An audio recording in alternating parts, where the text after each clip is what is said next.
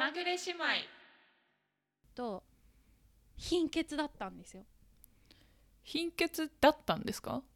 そうなんです。私もともと高校生くらいの時から貧血っぽいなってずっと思って、今まで過ごしてきて、で34年前に貧血の数値がほんと良くなくて病院で貧血ですねって言われてうんうん。で、えっと、その数値が本当に悪い時は手伝いとか出されてうん。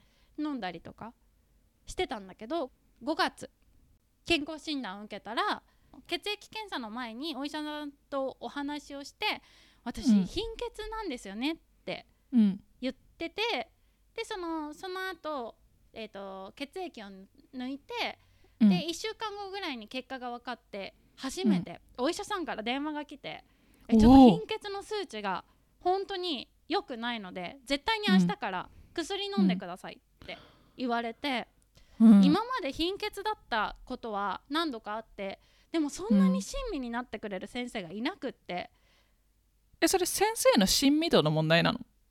えっと親身度で薬を絶対に飲むのは忘れないようにしようってうん。今までの人生で一番強く思っていてうんまあ貧血の数値が低かろうと他の今まで出会った先生たちは、ヘモグロビンって数値が多分12くらいまでが平均値とされていて今回どれくらいの数値だったか忘れたけど私た私は今までに9とか7とかになったことがあってそうすると12に戻さない最低値の基準基準値の範囲内である12に戻さないといけなくて、まあ飲んでくださいって言われるんだけどずっと貧血だとやっぱりうん。うん生活できちゃうのよ。慣れって怖い。そう慣れて怖いの。ななんか男性の方って、うん。えー、とヘモグロビンの数値が低くなりすぎることはなくってやっぱ女性の方が低くなりがちみたいで男性の方が多分うん。12とか10とかになったりするだけで日常生活に結構支障をきたすらしいんだけど女性ホルモンって不安定だから結構慣れてる人が多いらしくって、普通に生活できるんだけど、その先生はすごいなんだろう温かい先生でえもう、うんうん。普通に生活できてるかもしれないけど3ヶ月薬飲んだらあの今まででどれだけ疲れてたかよよくわかるから3ヶ月絶対に薬飲んでくださいって言ってくれたのよ。うん優しそんな優いしい先生出会ったことなくって、まあまあ鉄なんか手伝い出しときますね。くらいのことは今まで例えば他の病院に行ったとしても皮膚科に行ったとしても耳鼻科に行ったとしてもそれくらいのノリでいつも言われてて、まあ飲んだり飲まなかったり私もいけないんだけど、うん。本当に困ってたら飲むじゃん。いやわかる。本当に困って薬たらの習慣化って難しいよね。うん。そう。だけど今回は手伝いをもう朝一番。うんもう思い出したらすぐ飲むようにしていて今まではもう全くこんなんじゃなかった。だからなんかやっぱ先生の温度感とかすごい大切なんだなと思ってでもやっぱりすごい良くなってる自覚はある。昨日も母に電話してうん。すごい元気だねって言われてえーよかった。そうそうなんかなそう。でまだ1ヶ月あ3ヶ月飲んでねって言われたうちの1週間しか飲んでないからうん。やっぱ2ヶ月と3週間後はもっと良くなってるのかなと思いながら手伝いを飲んでる。いやそれあれだよね。あの体のさうん。ちょっとした不調少し本当に体調悪くなると、例えば、うん。あこのて鉄不足なんとかしなきゃってなるんだけど、うん。そこのなんかちょっと精神の落ち込みと体の不調の底を抜けるとうん。過ごしちゃうから、うん。その薬それそれを感知させる薬を飲み続けるのって難しいよね。なんていうのかな、うん。あの花粉症とかってもう常にもう花粉症と戦ってるからもそうう症状が出ているともう抑えるために絶対に飲むんだけどうんうん。例えばこう、なんていうのホルモンバランスを整えたいとか、うんうんそういうようなちょっと今よりも良くしたい、でもまあ今すっごい困ってるわけでもないっていうものうんのうん。薬って忘れちゃうよね。そう。なぎちゃんがさ不摂生の回でも言ってたじゃん。もうすごい不節制の回引用しまくりなんだけど。あの実感がないんだよね。そうなんだよね、うんうんうん。でも1週間飲んでベッドからの起き上がりも早くなった気がするし今はホルモンバランスの調子が悪い時期なんだけど、うんえっ、といつもより安定してる、ああそうなんだね。うん、だからやっぱその正常値の範囲を外れてるだけあったのかなって思う。やっぱ戻すことは必要だったのかなって思いながら今生活しててやっぱ飲み始めてよかったなと思ってる。いやぜひ続けてください。そうなんです。そう続けようと思って。でもなんかねほんと食生活が多分全部良くないというか例えば鉄鉄鉄剤を飲まなくなる日が来るわけじゃん。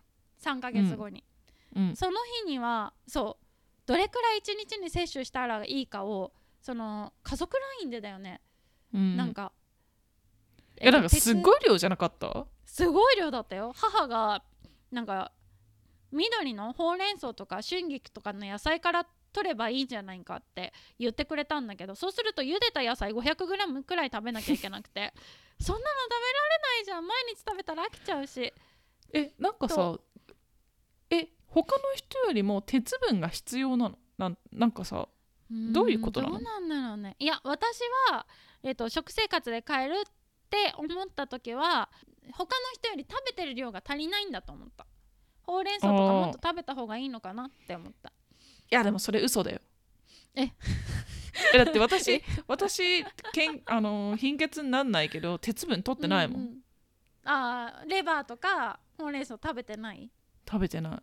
あじゃあ確かに吸収されづらいのかもね鉄分が。あー。あそうなのかもしれない。うんうん鉄分を吸収よく吸収する体質になるにはどうすればいいんだろうね。うんねえ。でもさ納豆とかもさ私毎日食べられないんだよね。あそうなの？レバーとかもさ飽きそう。じゃんいや納豆毎日食べてる？私最近あのー食生活の改善のために納豆とか、うんうんうん納豆朝は活教えて？教えて？うんうん発表しましょすごい誇らしい顔のなぎちゃんありがとうございます。うまず朝はあのうんお味噌汁と納え豆を自分で作ってるの？すごくない、はい。すごく私はすごいことを知りました。うん。だしの素って知ってる？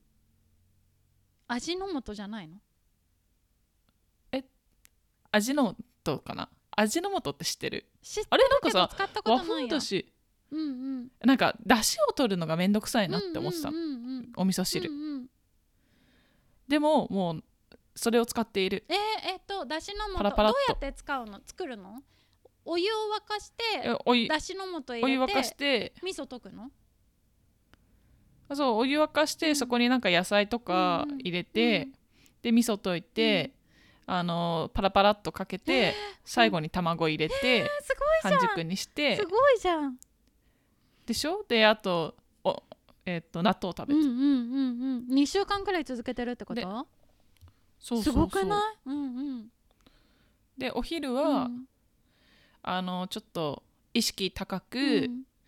あの1ボール1000円以上するサラダボールを食べている。前さ私さなぎちゃんに送ったよね。そのなぎちゃんのお家に行く時あそうそうそうにそう。これ食べたいって言ってなんか全く興味なさそう え違う違う違う違うえそんな大丈夫だよみたいな感じだったやつよなるねほどね、うんうん、あでもああいう感じのサラダえーボール屋さんが職場の近くにあっいいな。て、食べてみたい。今全メニュー制覇のためにすごい頑張ってる。すごい。何メニューあるの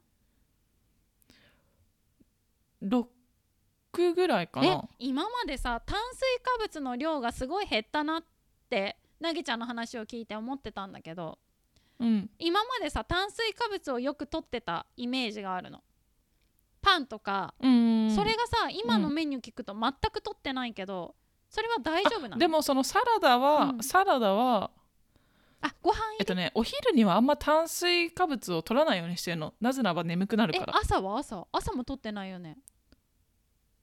うんなんか朝は取ってない。朝そんながっつり食べれないから。すごくない？うんうんうん。でもお昼はサラダだけだとお腹すくなって思った時はサラダ食べた帰りうんうにん。近くのパン屋さんでも本当に一番うん。素材に近いパンあるじゃん。あるね。丸パンみたいなやつだよね。そうちっちゃい丸パンみたいなの買ってそれを食べてる、すごい。夜は？でもそれも食べ過ぎると眠くなるからあんま食べないようにしてて、うんうんでも夜はでも好きなもの食べてる、うんうんうんうん。え今までは朝昼どうだったの？えっと朝はそれこそパンあの職場近くのパン屋さんとかうんでうん。パン買って、うんうん。カフェラテ買って、うんうん。職場でパパッと食べてから仕事するっていう感じ。パンはミルクフランスとかを一つ二つ？そうだね。うん。一、つ。え何か一つすごくない？その変化。うんうん。お昼は？あそうその朝ごはんが置き換わってお昼はでももともとそんな変なもの食べてなかったのね。ああそう。カップラーメンとかじゃなく。そう。あの職場でカップラーメン食べるやつって思われたくないから。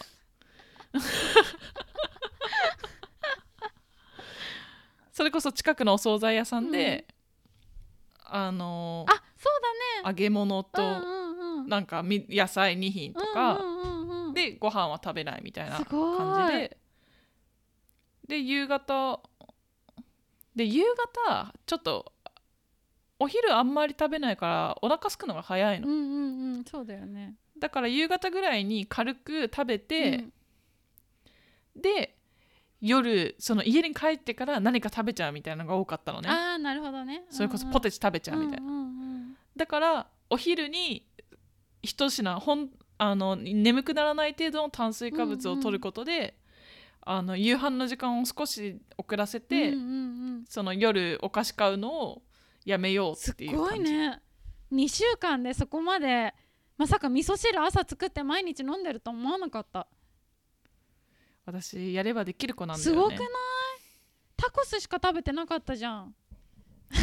あそうそうそう。でもタコスタコスはいいよね。タコス最強だよね。でもさこの前さ、うん。言ったっけ？アメリカ人と話した時に、そのどういうふうな生活をしているの、うんうんみたいな。何を食べてるの、みたいな。うん。言われた時にタコスをうんうん。週4で食べてるみたいなこと言ったら、うんうんえ？みたいな。え？みたいな反応されて え？タコスってうん。でも栄養満点じゃない、うんみたいな言ったらえ？タコス以外にこういろいろあるならば、それはまあいいけど、うんうん。タコスだけは、うん。それはスナックだよって言われたの。えー！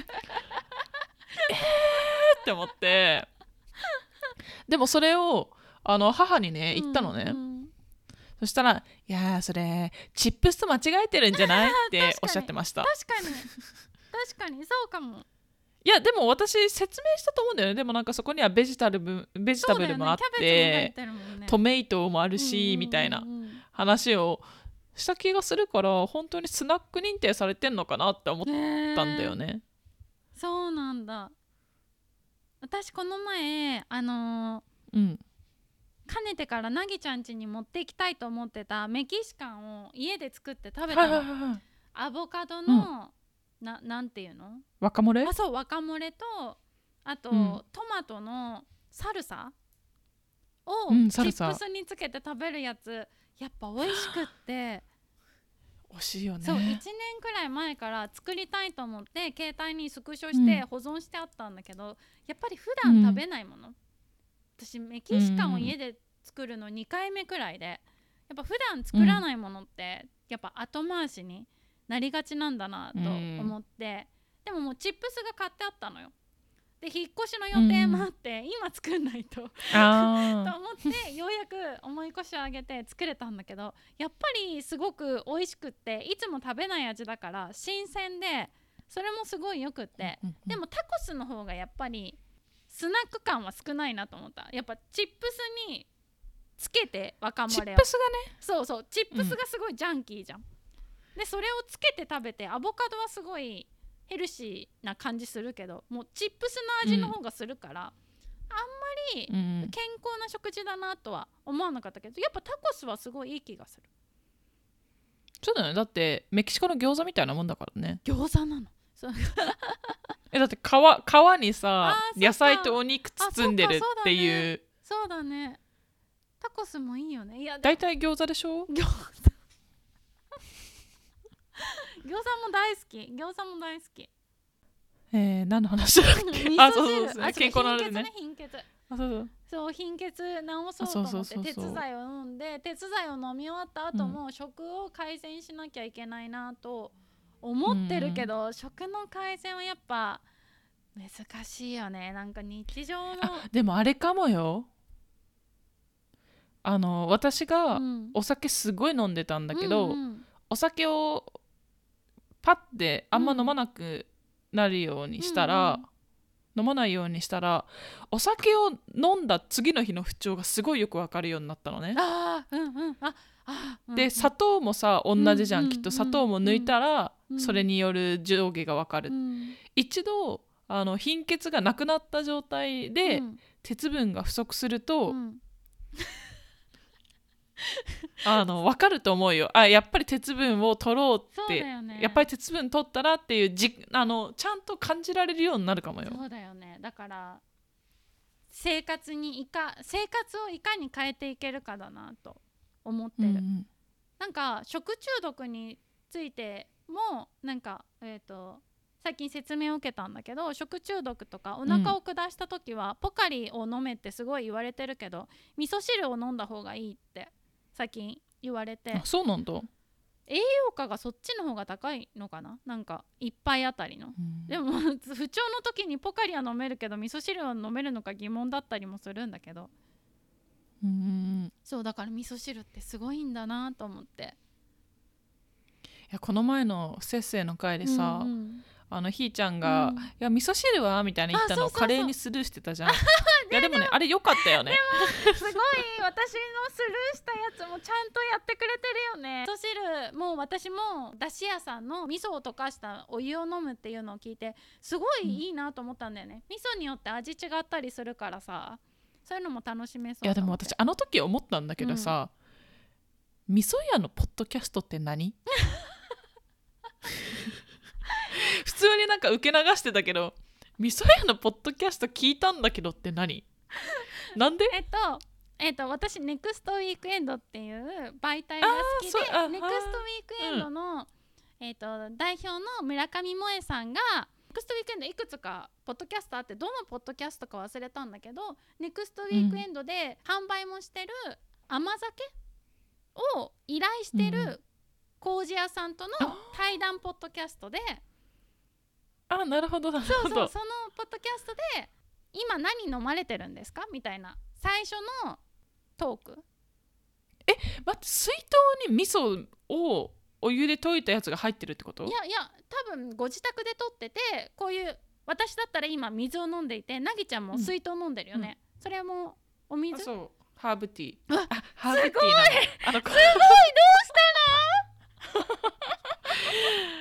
この前さそれこそさ いや不節制会でさ、いやうん気分を変え,、うん変えるのにはハーブティーって言ったじゃん、あの後ちゃんとあのハイビスカスティーとか買ってきて。